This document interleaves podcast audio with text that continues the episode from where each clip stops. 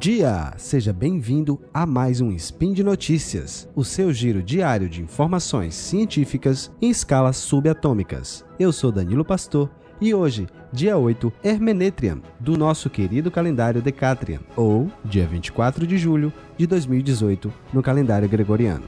Vamos entender o que é computação na nuvem e a importância dela nos dias atuais. Roda a vinheta. Speed Notícias.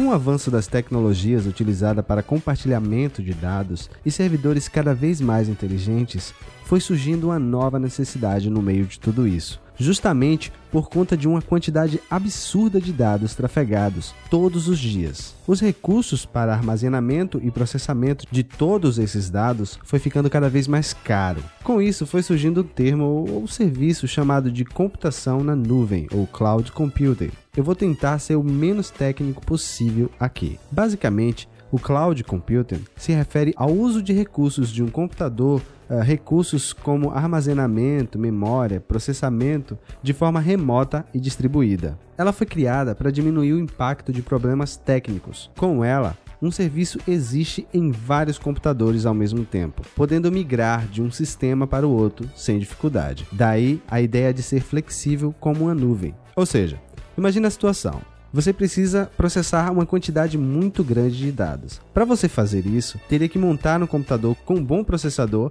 e com muita memória RAM.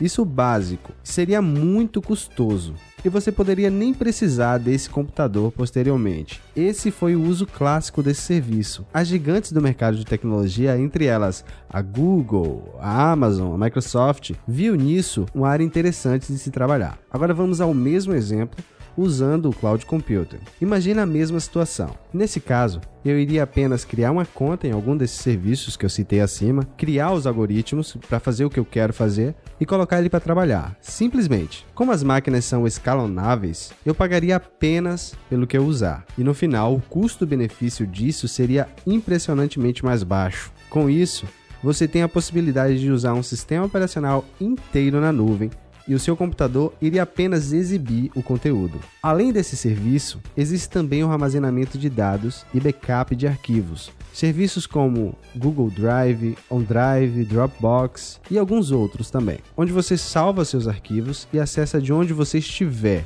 ou seja, você não ocupa espaço no seu computador ou celular e tem aqueles arquivos disponíveis a qualquer hora. O uso disso, por exemplo, para a produção de podcasts aqui é bem útil. Tipo, o produtor grava o seu áudio e deixa em alguns serviços desses que eu citei acima. Daí os editores pegam esse link que foi compartilhado com ele e termina todo o trabalho e manda de volta utilizando o mesmo serviço. Isso torna tudo mais ágil e mais barato. Imagina só você ter que gravar o áudio num cartão de memória e ter que enviar pelo correio para o editor. Uma curiosidade aqui: o primeiro serviço na internet a oferecer um ambiente operacional remoto para os usuários foi a WebOS, criada em 1999 nos Estados Unidos por um estudante sueco chamado Dedrick Malmer. Era bem básico e usava as linguagens XHTML e JavaScript. Então, quando alguém falar em cloud computing, imagina ela como um computador em uma nuvem, onde você pode ver e usar a qualquer hora, em qualquer lugar. E o mais importante, gastando bem menos. Ligando tudo isso que falei acima, tivemos um probleminha essa semana. Como eu falei, existe basicamente três ou quatro empresas que tomam conta desse mercado inteiro. O que aconteceu foi que o Google Cloud caiu literalmente, ficou inacessível em todo o mundo.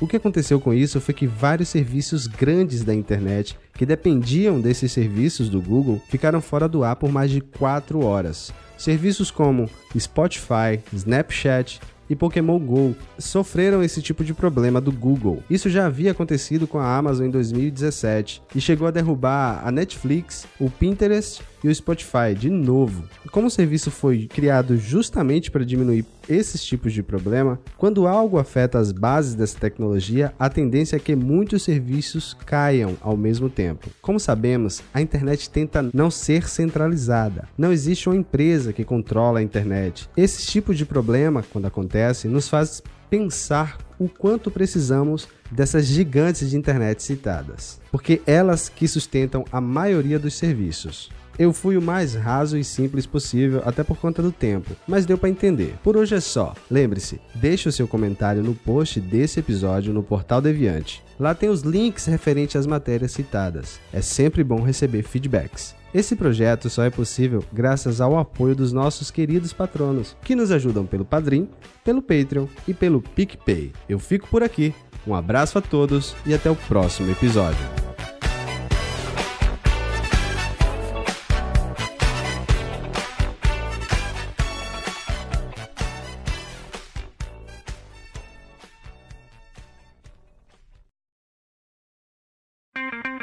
Edição por Felipe Reis.